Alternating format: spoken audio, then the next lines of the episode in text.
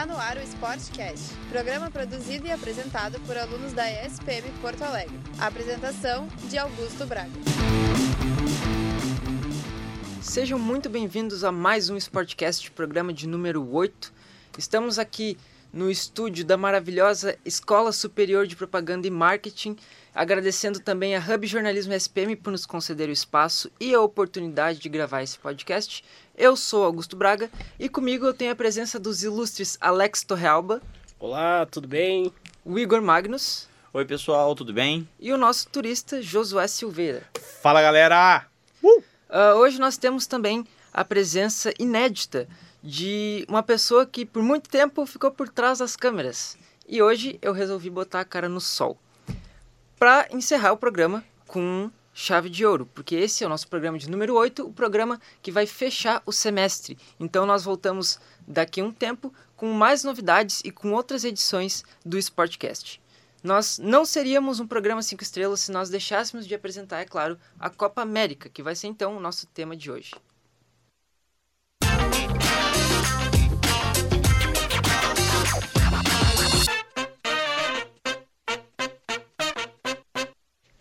Então, o assunto de hoje, Copa América, um campeonato muito esperado por nós, que para quem não sabe, para o nosso ouvinte leigo, a Copa América é o principal torneio de futebol masculino e feminino também, é, aqui da América do Sul. Então, ele acontece de cada, a cada quatro anos e esse ano, em 2019, ele vai acontecer aqui em casa, no Brasil. Então, aos nossos convidados, gostaria de saber o que vocês esperam para essa próxima edição do Copa América. Eu acho que Copa América no Brasil sempre vê seleções grandes, né, com grandes jogadores vindo jogar aqui no Brasil, principalmente aqui em Porto Alegre, né? Eu acho que é sempre muito legal, é sempre muito divertido, mas é aquela coisa, é uma Copa América, não é uma Copa do Mundo, né? Não tem nem perto do glamour e eu gostaria de questioná-los. Vocês acham que a Copa América ainda tem o glamour que tinha antigamente? A gente ainda entra como favorito e com vontade de ganhar? Eu acho que, respondendo tua pergunta, Josué, eu acho que ainda tem esse glamour, eu acho que tem essa força ainda. E principalmente para o Brasil jogar uma Copa América no seu país, depois da Copa do Mundo de 2014, já passou uma Copa, mas para tentar reestabelecer um pouco o prestígio, que está bem abalado depois do 7 a 1 depois da eliminação em 2018. A própria Copa América faz um tempo que o Brasil não vence. Então é uma Copa América de afirmação para o Brasil, para o Tite, que é o treinador, e vai ser uma Copa América bem disputada, eu acredito. Então, ainda tem esse glamour, sim, eu acredito. Mas, Alex, assim, eu tenho uma pergunta. Né? Eu, como leigo também, é, tu acha justamente por, pelo fato de a gente ter tomado aquele 7 1 em 2014, é, to, ter toda essa expectativa para receber uma Copa em casa, não tá um pouquinho mais cabisbaixo, digamos assim? As pessoas não estão botando tanta fé, tanta expectativa, justamente por um medo de tomar outro 7 a 1 eu, eu acho que a, a torcida brasileira tá um pouco cabisbaixa, sim. Só que não é isso que tira o glamour da competição. Porque se o Brasil vencer, a torcida vai se animar, a torcida vai dar aquela empolgada pro Mundial de 2022, com certeza. Porque é um título, ainda mais vai que pega a Argentina na final e vence a Argentina. A gente viu isso acontecer lá em 2004 e 2007, em que a 2007 principalmente a seleção foi eliminada em 2006 na Copa e venceu a Copa América, chegou com uma moral muito grande para 2010.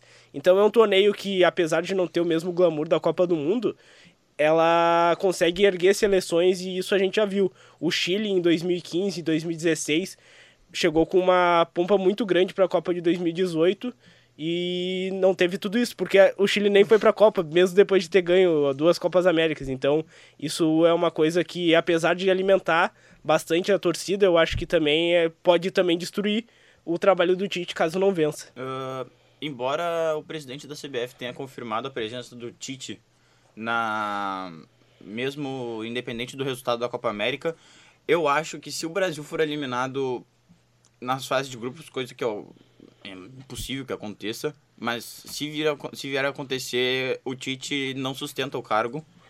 Eu acredito que o Brasil vai procurar outro técnico, porque foram várias eliminações e o povo brasileiro, ele quer ver de novo, tipo, o, um futebol bonito, quer ver de novo a seleção com vitórias e não só eliminações que, tipo, vem, vem sido provocadas ao longo do tempo, 2014, 2018 de não passar da Bélgica. E as pessoas acham que sempre que o Brasil ganha, o Brasil ganha por causa do Neymar. Ou que o Brasil perde, o Brasil perde, por exemplo, em 2018 por causa que o Fernandinho fez um gol contra. Isso não existe. Quando ganha, ganha todo mundo. Quando perde, perde todo mundo, sabe? Se os senhores me permitem, eu é, tenho assim formado na minha cabeça que essa Copa tá para salvar o brasileiro mesmo que a gente acabe não ganhando. Porque eu lembro da, da, da Copa de 2014, que foi toda aquela emoção, as pessoas todas pintavam as ruas, se pintavam também, é, decoravam a casa e preparavam todo um festival para assistir o jogo na sala mesmo. E no meio de tanta confusão que está acontecendo nos últimos tempos, sabe, corrupção, é um monte de problema acontecendo com o Brasil, é desemprego, então vem essa Copa justamente para dar uma trégua nisso tudo, porque parece que quando a gente tem Copa, quando a gente tem esse, esse tipo de campeonato, a gente esquece que está dando merda na vida e é feliz por pelo menos uns dias, sabe? Então, eu espero realmente que essa Copa América seja um motivo de muita alegria pra gente, porque eu vejo que a gente está precisando dar uma é, alegrada nas coisas. Assim. É, eu concordo que o povo vai realmente entrar num pão e circo muito grande, naquela política do pão e circo de que, tipo, alguma coisa vai acontecer que seja básica, mas que eles vão pelo menos esquecer o, o tumulto que está em volta, mas depois vai voltar tudo. Se, se não vier um título, eu acho que volta muito pior, sabe? É, assim, a gente fala, o Brasil sempre teve no futebol seu escape para para os outros problemas pra, que, que viviam, tipo, para os problemas como corrupção, como, sei lá, um governo ruim. É, exatamente. É, a gente lembra nos anos 90 que a gente teve vários atos trágicos juntos, né? Nos anos 90 ali, 92 principalmente, quando o Brasil passava por uma crise muito grande de, impeachment de presidente, de, de, de uma, uma crise tensa, tanto é, econômica quanto política, a gente te, tinha o Senna, né?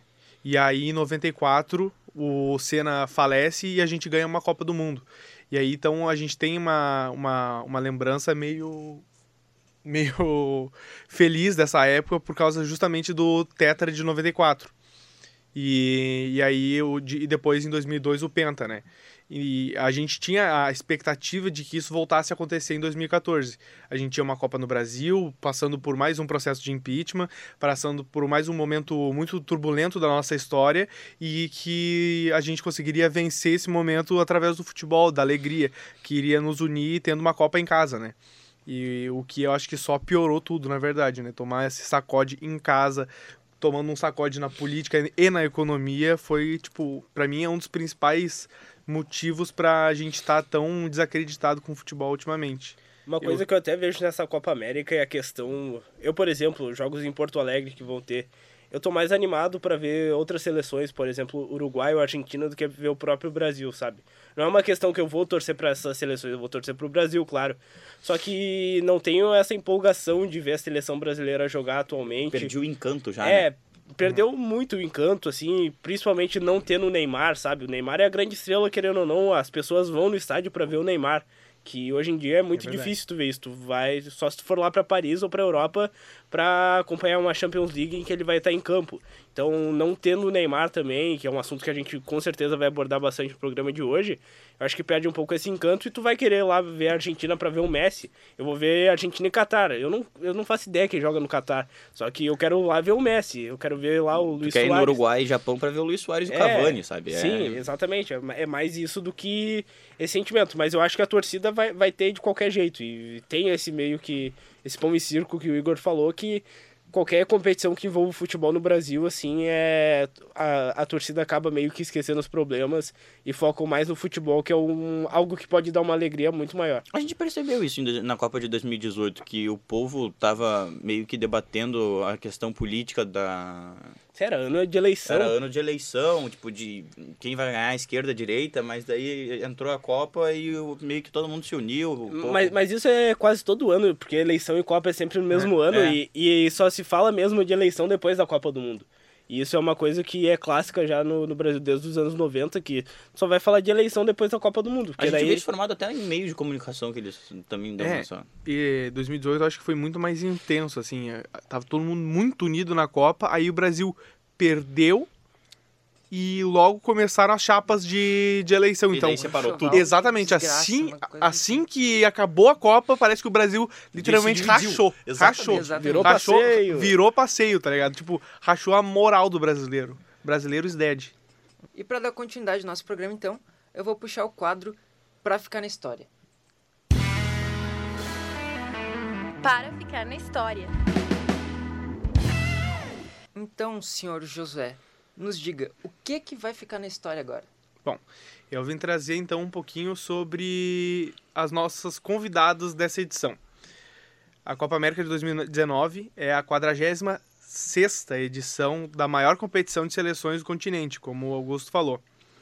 Além de ser a quinta vez que o Brasil recebe o torneio, algumas novidades cercam a Copa América de 2019. Entre elas, ser a primeira vez que a seleção do Catar vai disputar a competição. Esse vai ser o país sede da Copa do Mundo em 2022. A outra seleção convidada é o Japão, que participa da competição pela segunda vez. Vocês sabem quando foi a primeira vez que a seleção japonesa participou da Copa América? Não, Josué, quando? Foi em 1999, quando eles foram eliminados já na primeira fase, com duas derrotas e um empate.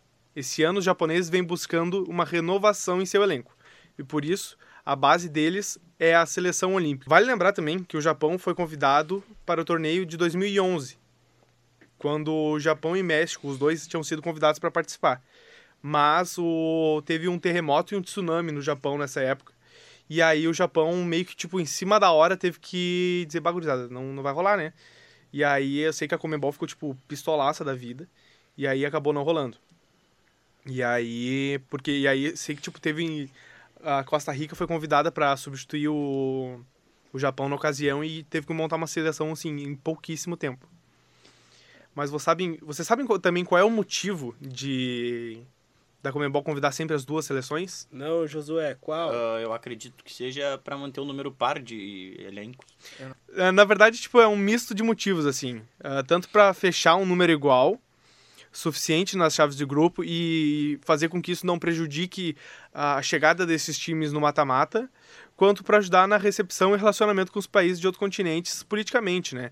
Isso ajuda a- os países da América do Sul. Por exemplo, a gente tem, teve o México e os Estados Unidos participando. O México participou de- da- das edições desde 96 até a última edição, até a edição centenária, né? Onde foi lá na América do Norte, foi Estados Unidos e México. Então, tipo, isso no- nos ajuda bastante a, a perceber a cu- cultura diferente e, e também na, nos acordos políticos, né? Falando sobre esse assunto só, é o, é o negócio mais inadmissível do, do planeta, a Copa, a Copa América Centenário ser nos Estados Unidos. Tipo, só, só um adendo, porque. E eu também não concordo muito com essa questão de chamar convidados. O, tipo, a seleção do Qatar tá pra fazer uma média com a seleção da próxima Copa e tal. Mas se é pra chamar um convidado, bota uma seleção que fala espanhol, pelo menos, ou ali uma seleção forte pra dar graça pro torneio, assim. E o Japão nem com a seleção principal vai jogar. Treinar a seleção olímpica. Então, é, é meio que um de- desdém com o, com o campeonato, sabe? Que é um campeonato importante, tem, tem grandes jogos que podem acontecer, mas, pô, botar o Qatar ali e o Japão o sub-23 ali não, não tem a menor graça. É, assim, tipo, pelo que eu sei, a ideia da, da Comembol para esse ano era trazer uma chave mais esses dois. Trazer uma chave só de países de fora e mais esses dois países. E aí, eu sei que eram para ser convidados a Espanha, problema- Portugal e a Holanda. O problema que, fi- que originou isso, desculpa te interromper, Josué, mas é que foi o, a questão da Liga das Nações ter sido criada e os países da América do Norte eles têm que disputar com o CACAF. Sim, a Copa E- Ouro. É, É. exatamente. Tipo, o- ia ser convidado o México, a, os Estados Unidos, Portugal, Espanha e a Holanda para participarem de- dessa chave. E todos os países se recusaram antes de serem convidados. Ah, Os países da CONCACAF recusaram por causa que Eles têm a, a, Copa Ouro. a Copa Ouro e, por, e os países da, da Europa simplesmente não queriam vir. Ah, dá pra E- fazer um mas- campeonato com 10 times tranquilamente. Os caras ficam se fazendo, né? Na- nas últimas semanas, a, a UEFA, eles dispuseram uma nota online que para depois de 2022 eles não querem mais fazer uma UEFA Nations League, eles querem fazer uma liga continental para logo depois da Copa envolvendo todos os países, tipo Vamos supor que haja um jogo entre Portugal e Brasil. O Brasil joga o primeiro jogo em Portugal e o segundo jogo no Brasil. Eles querem fazer uma liga continental, não só mais uma liga de cada. Tipo, vai poder ter uma liga de cada continente, mas eles querem uma que abranja todos, assim, para ter uma, uma interação entre, as, entre os países que não seja só na Copa do Mundo. É uma, é uma, Uma iniciativa, né? é uma iniciativa legal porque é muito chato acompanhar esses amistosos, assim, principalmente que o Brasil faz. Esse amistoso Brasil e Honduras te- teve sete gols. Eu, eu dormi assistindo esse jogo, porque não tinha a menor graça. Então isso daí eu acho que aumenta também a Faz preparação para uma Copa do Mundo, para eliminatórias, para a Copa América. Então eu acho que vale investir nesses campeonatos assim envolvendo seleções, que é sempre uma pauta muito que envolve todo o país pode fazer os brasileiros se interessarem mais. Eu sou muito contra o Brasil ir jogar, fazer todos os amistosos fora, fora do Brasil. Perde muito a identidade, sabe? Agora que vieram jogar, mas é porque a Copa América é no Brasil. Daí tu joga lá amistoso contra Portugal, amistoso contra a Argentina em Londres. Tipo, sem o menor sentido. E tudo bem, é pra vender a marca, é marketing, tudo. Só que tu também tem que pensar no teu, no teu, no teu torcedor. E o torcedor do Brasil não é a classe A e B. É o torcedor do Brasil, é o povo ali que tá sempre acompanhando a Copa do Mundo, faz festa, que provavelmente vai fazer festa na Copa América.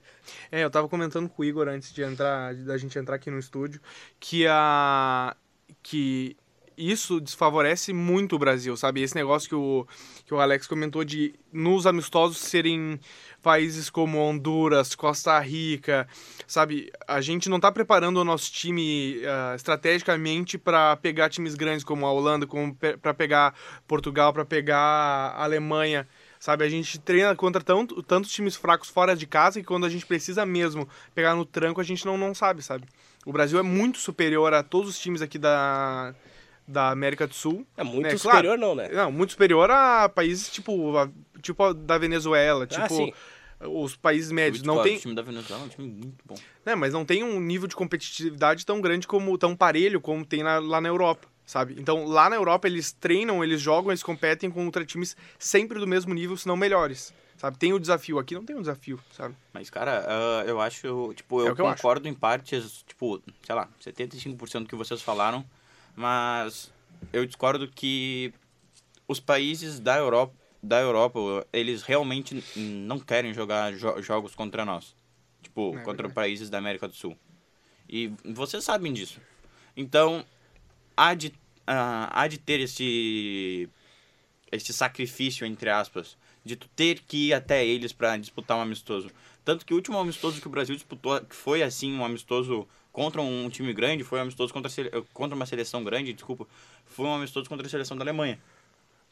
Foi o último amistoso. E o resto foi tipo Salvador, Honduras, É, El. Salvador, Honduras. E esse amistoso contra a Alemanha, eles levaram o time reserva, né? Nem foi o time Não, titular. Mas foi o time que tava. que foi basicamente. ah, daquele time foi 50% do time foi pra Copa. É, mas assim, bah, é um É, mudando agora de saco pra mala, já diria minha avó.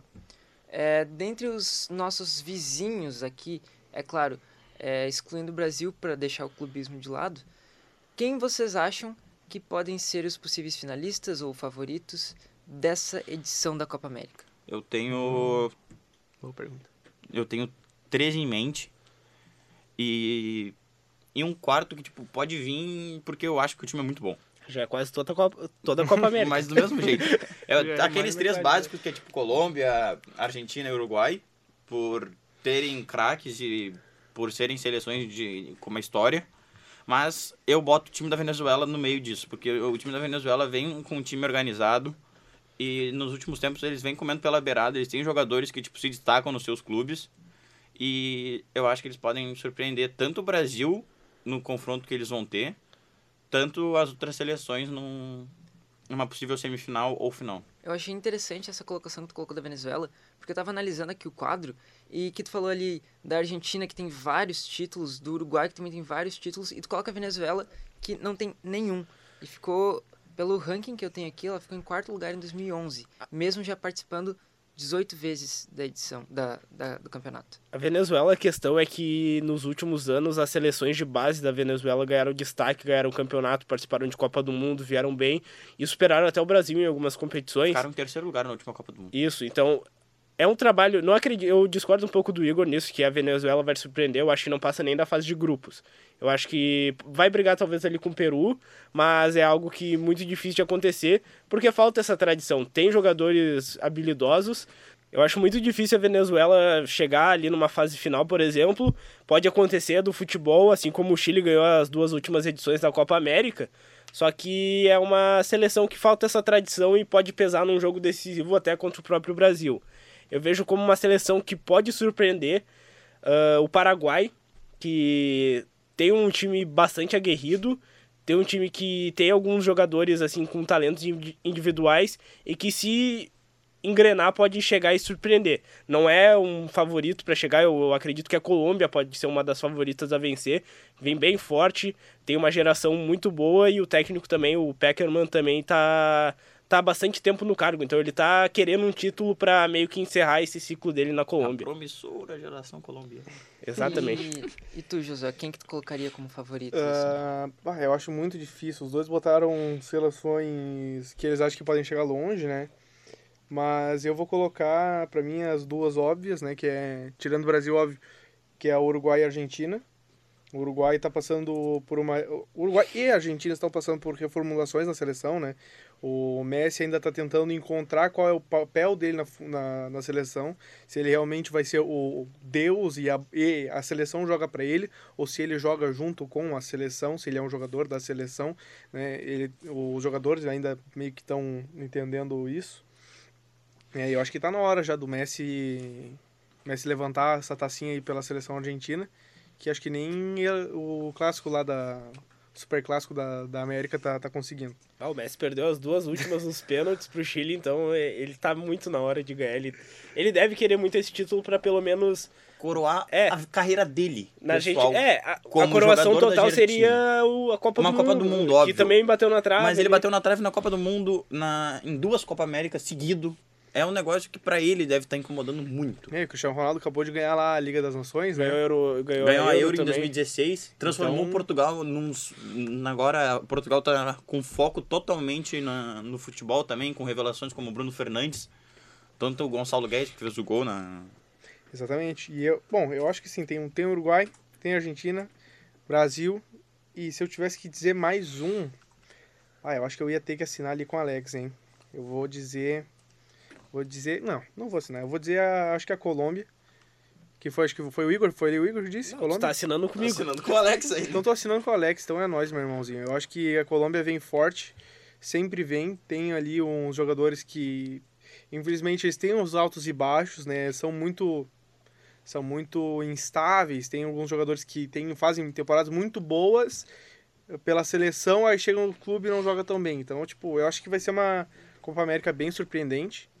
Né? Eu acho que se não der Brasil nem Argentina na final, acho que não vai ser algo muito assim surreal. Acho que a gente tem as seleções vindo bem forte, todo mundo quer essa taça. E vamos ver, cara, eu acho que vai ser top. Muito bem, então. Vamos passar para o nosso próximo bloco. Então, o Alex vai chamar para gente o nosso quadro Te Liga Aí. Te Liga Aí! Então, Augusto, no nosso quadro Te Liga aí de hoje, a gente vai falar sobre os grupos da Copa América, né? A gente já falou sobre muitos assuntos aqui, vamos falar sobre esses três grupos e já propor um debate da gente falar sobre cada um, quem são os favoritos para passar, surpresa também.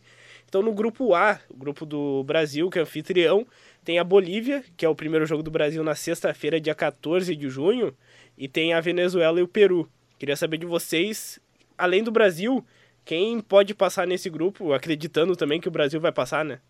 A Venezuela. Ah, ah eu não sei. Hein? Anotem a Venezuela. Olha, eu vou dizer o peru do Paulo Guerreiro. é, tem, tem o Peru que tá, tá vindo forte, tá vindo firme. E o Peru que tem, como o José frisou bem, o Guerreiro, atacante do Inter, que vem se destacando na temporada. Então eu vejo mais possibilidade da seleção peruana passar do que a Venezuela. Mesmo a gente tendo falado que a Venezuela tá vindo bem, pode surpreender, só que eu vejo a seleção peruana um pouco mais consistente do que a venezuelana. É, eu acho assim algo que dá para ver assim claramente não só nos jogos da seleção, mas também nos jogos do Inter, que o Paulo Guerreiro tá com o sangue nos olhos, né?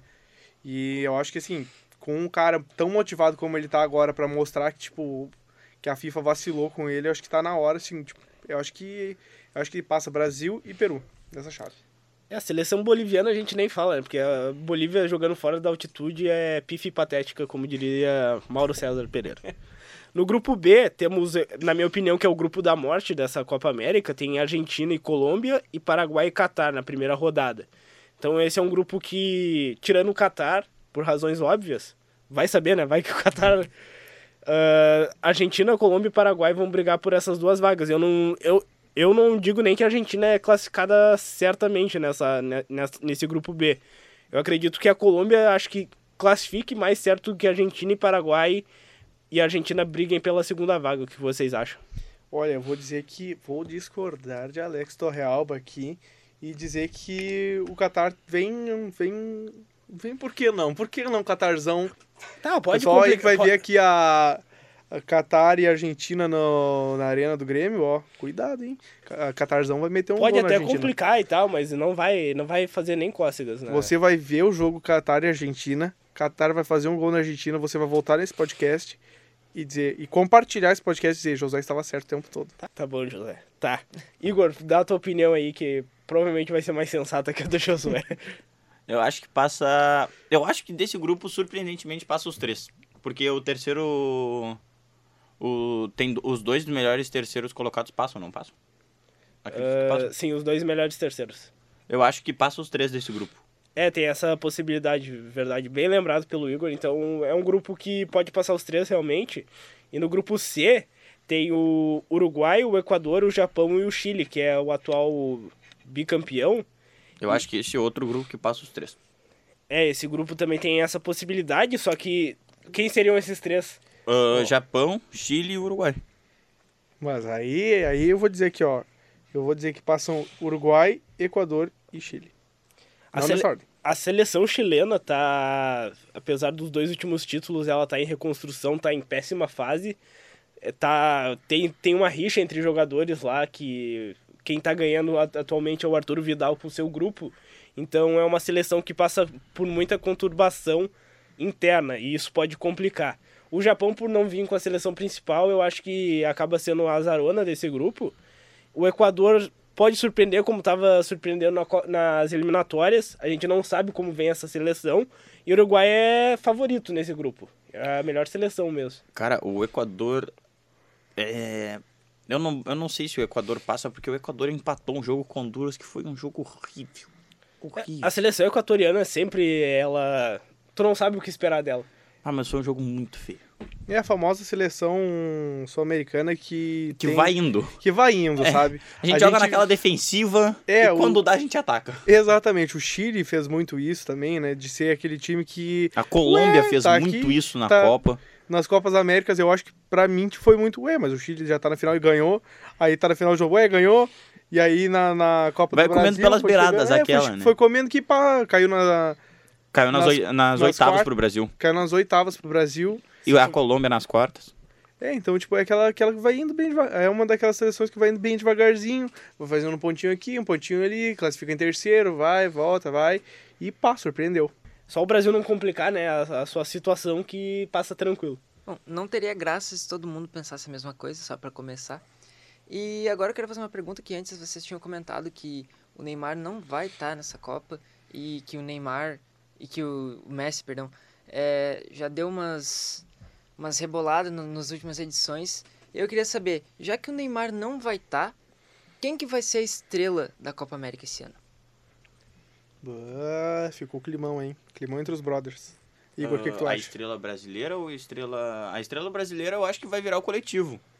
Uh, a gente vai começar a ver uma, uma, uma, equipe brasileira que não vai pegar a bola e olhar para a ponta esquerda e procurar o craque do time e de uma, da, das outras seleções, eu acho que vai ser o Messi que vai vir para tentar ganhar um título, porque uh, depois que ele depois da última Copa América que ele disse que iria se aposentar da, da seleção e não fez o ato, eu acho que dessa vez ele vem também com sangue nos olhos para tentar conquistar o título e eu acho que ele vai roubar a cena, com certeza. É, o Messi é um veterano já, né? Todo mundo conhece, ele tá na boca do povo. E, e quem que vocês apostariam, assim, dos novos jogadores que estão na seleção? Quem que vocês acham que pode, que pode ter mais destaque? Quem que vocês acham que vai acabar é, ganhando mais espaço nos holofotes Eu das acho- seleções. Eu acho que o Brasil tem uns jogadores novos vindo, né? A gente tá com uma seleção que os jogadores novos estão vindo para a seleção são agora o, o David Neres, o Richarlison. Richardson, Paquetop, tá também? Arthur, Arthur, sabe? Alan, São- só que Alan. já é mais velho. É, então a gente tá com jogadores Militão, que... É, que foi jo- vendido pro Real Madrid por Exatamente. 50 milhões de euros. É uma- o Militão tá entre as 10 maiores, maiores compras do da história do Real Madrid. Então, cara, são jogadores tipo. O Brasil, pra mim, é um dos, do- dos países que tá com mais, assim. ah, jogadores florescendo, sabe? O Arthur é um cara que tem uma, uma posse de bola e um passe muito qualificado, né? A gente já via isso aqui no Grêmio quando ele chegou no Barcelona, cara. É um- uma das maiores atrações lá do, do Barça, sabe? Ele meio que ro- reconfigurou o meio-campo, deu aquela qualidade essa que estava precisando. Então, assim, eu acho que pode ser um qualquer um desses, assim. Acho que o Paquetá é um cara que tá buscando o espaço dele, jogou muito no último jogo que ele jogou pela seleção. Eu acho que a gente E pode ele e o também... David Neres, eu boto esses dois. Eu acho que a gente pode também pensar num. Até meio por fora da Copa América, fugindo do assunto e entrando naquele debate de quem o Tite deveria ter chamado pro lugar do Neymar. A gente bota o Vinícius Júnior, que foi pro Real Madrid, virou titular absoluto do, time do Real Madrid. Só que depois da lesão, meio que, tipo, o pessoal ah, esperava ele na Copa América. E depois da lesão já ficou meio vai, não vai, vai, não vai. Aí veio o caso do Neymar ser cortado. E daí todo mundo definiu, tipo, Vinícius Júnior vai ser convocado. Aí o Tite vai lá e chama o William. Eu acho que, assim, o Vinícius Júnior é um cara muito injustiçado, assim, sabe? Ele foi pro Real Madrid, todo mundo dizia que ele não ia ser isso tudo, muita gente duvidava do dele, dizia que o Paquetá era melhor, dizia que tal pessoa era melhor. Ele foi e começou a mostrar serviço, começou a buscar a titularidade no Real Madrid, começou a entrar em jogo de Champions, começou a, a mudar o estilo de jogo do, do time que estava precisando de uma referência, começou a jogar muito pela esquerda. E aí, o... e aí teve essa lesão muito forte, que ele ficou muito tempo fora. E o Tite disse na, na, na primeira convocação que cortar o Vinícius Júnior da seleção foi o, o, o corte mais difícil que ele teve que fazer, foi a escolha mais difícil que ele fazer. Aí o meu parênteses é a incoerência gigantesca que para um cara que joga no mesmo lugar que o Neymar poderia trazer um, um estilo de jogo diferente, o, o famosa alegria nas pernas que o Brasil estava precisando. E Ele e chama o- um cara pra direita que já tem gente, que já o Felipe Coutinho pode fazer aquela. Exatamente isso, que- cara. Faltou, faltou, sabe, a, a convicção, faltou dar, dar chance pro garoto, sabe? É Mesmo que... não bota pra jogar, mas tá junto com o elenco, já começa a aprender com os jogadores mais velhos. E fora, Pô. que, e fora a motivação que, que deram pra ele, ele sendo o modelo da camisa da seleção Ah, também. isso foi muito, bah, muita mancada. É que a questão do Vinícius Júnior, na minha opinião, até. Tá, ele ganhou a chance lá no Real Madrid, até porque o Real Madrid tava um time em pedaços. Muita gente saindo, saiu o Cristiano Ronaldo, não teve reposição. Agora o Real Madrid tá começando a fazer suas reposições, o Hazard, tá chegando outros. Militão, É, tá chegando Jovic. outros nomes que vão chegar para ser titular. Eu acho que o Vinícius Júnior vai perder um pouco desse espaço. E a questão do Tite, eu não concordei com muitas das escolhas dele. Só que ele foi nas escolhas mais certas que ele vai tentar ganhar essa Copa América para manter o trabalho dele. E ele chamou os caras de confiança As, dele. as- os caras de confiança. O William é o cara que tem mais. É o segundo cara que tem mais jogos na. É, na ele não fez uma temporada boa também. pelo Chelsea, só que ele é um cara de confiança e que o Tite conta com ele, sabe o que ele pode fazer.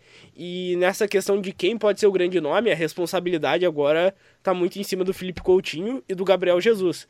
Foram caras que chegaram ao lado do Neymar na Copa de 2018 como os nomes para The ones to watch. é, né? pra, pra assistir junto do Neymar. E agora que o Neymar não tá, é em cima deles que vai ficar. Do Gabriel Jesus, que precisa marcar gol depois de não ter feito nenhum gol em Copa. Em amistoso e eliminatórias ele tá fazendo vários gols. Só que tem que fazer gol em Copa América, em Copa do Mundo, que é o que vale bastante. Então, é, uma, é meio que uma até a última chance do Gabriel Jesus, na minha opinião, na seleção. Porque se ele não fizer gol em Tem competição gente que. pedindo passagem. É, Não, tem gente pedindo Quem já passagem. tá pedindo passagem, quem já deveria, na minha opinião, já tá até com a nove fardada, é o Firmino. Sabe? Firmino é. acabou de ser campeão da, de uma Liga dos Campeões em que ele jogou muito bem, sabe? Destaque do time, é, homem de confiança do técnico do time dele.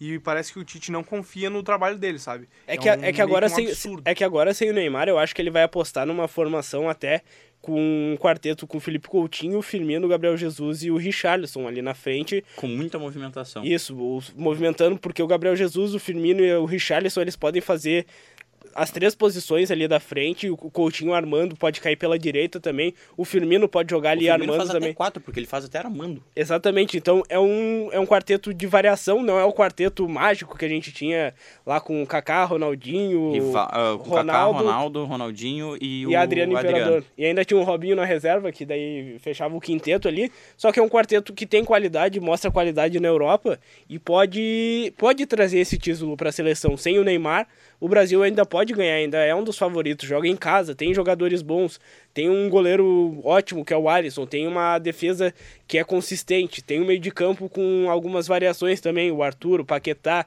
o Alan. Então é um time que tem qualidade. Não tem a grande estrela que a gente sempre espera, que é o Neymar, como a gente tinha antigamente várias estrelas, só que agora é um time que depende de mais do coletivo, como o Josué tinha dito mesmo, do que de uma estrela só.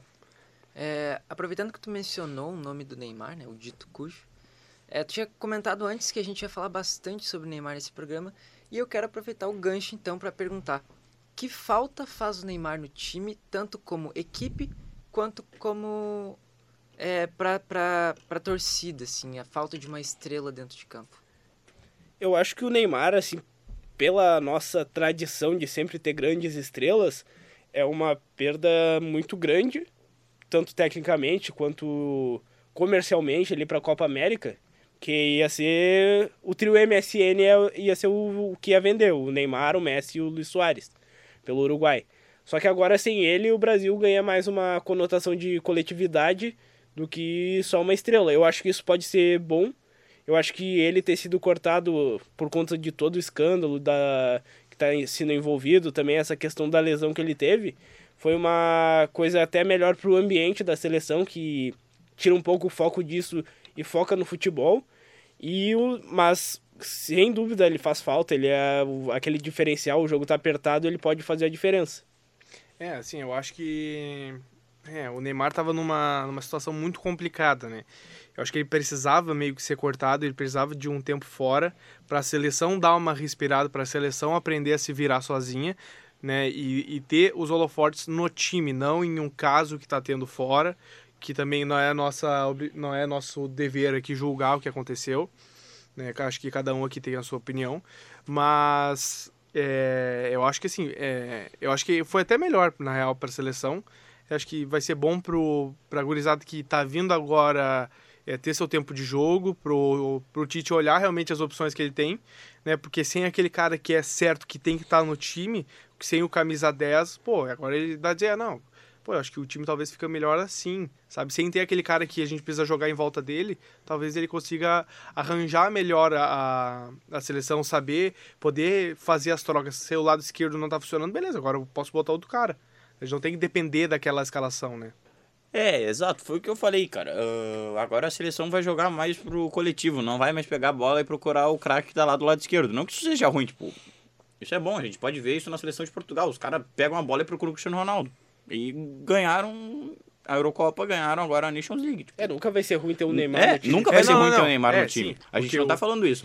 A gente tá falando só que agora a gente vai ver um coletivo da seleção que vai estar tá jogando junto, coisa que a gente não vê há muito tempo. A gente é. vai ver uma seleção trabalhando em conjunto e. E sobre o corte, eu acho que, tipo, paciência. Aquelas pessoas que falam que, ah, ele vai conseguir separar o campo do da vida pessoal dele, tipo, sabe que não. Hum. Que qualquer coisinha que acontecesse dentro do campo ele iria explodir.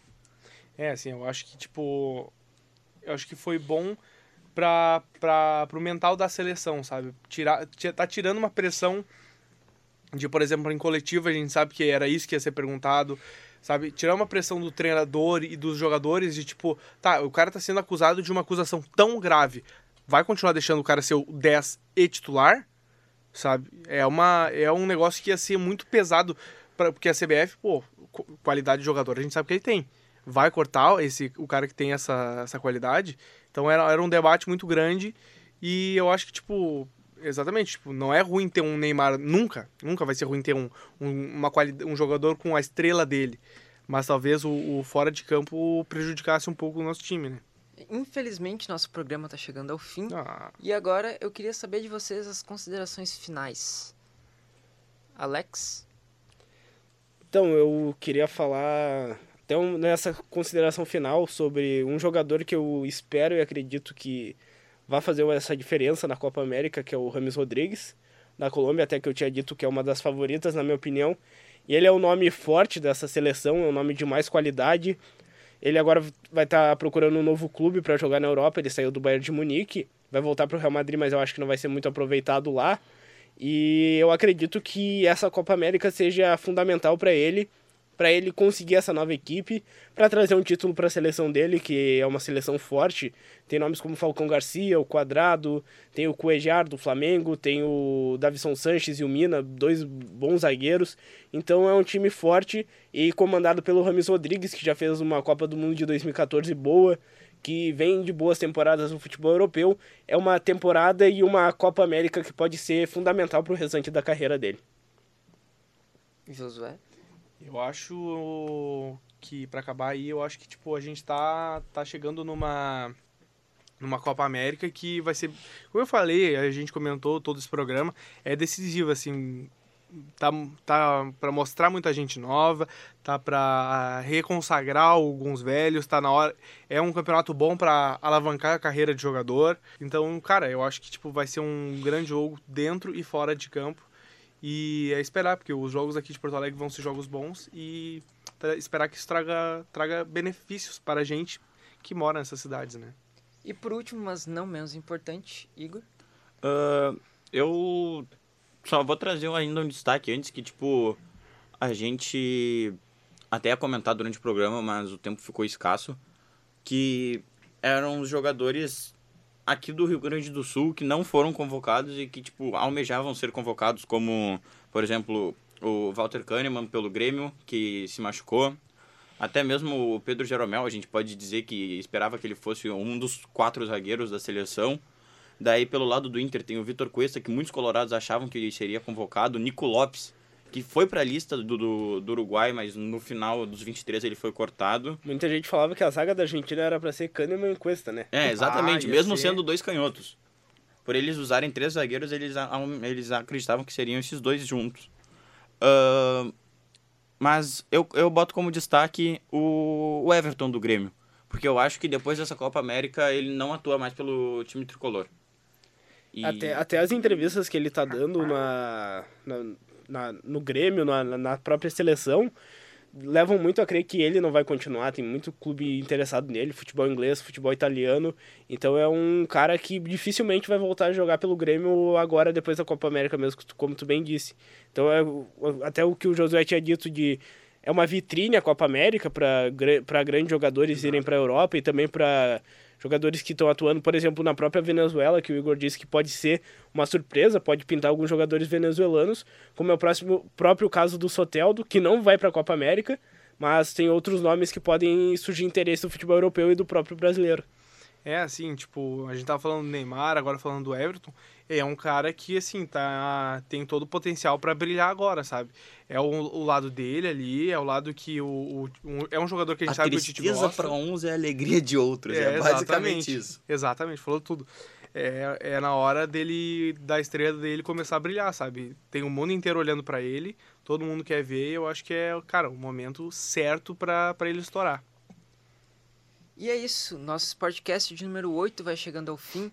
Não esqueçam que vocês podem nos encontrar no Spotify e no SoundCloud. Nos siga nessas plataformas e fica ligado na temporada completa do Sportcast. E por motivos de força maior, nós vamos chegando ao fim dessa primeira temporada. E no semestre que vem nós voltamos com muito mais Sportcast, com mais discussões, com mais brigas aqui na mesa. E queria agradecer novamente a ESPM, a Escola Superior de Propaganda e Marketing, por nos ceder o espaço, também é a orientação da Viviane Dutra, nossa professora aqui de jornalismo da ESPM, e também, é claro, a nossa mesa de áudio, o Léo Kaller. Queria agradecer também aos nossos ouvintes, porque sem vocês nós não seríamos nada. E, é claro, a produção desse programa, que no caso sou eu, a apresentação desse programa, que também sou eu, É um claramente, humilde, um, claramente um trabalho escravo. Mas é isso. Fiquem ligados nas próximas edições do podcast. Até mais. Tchau. Valeu!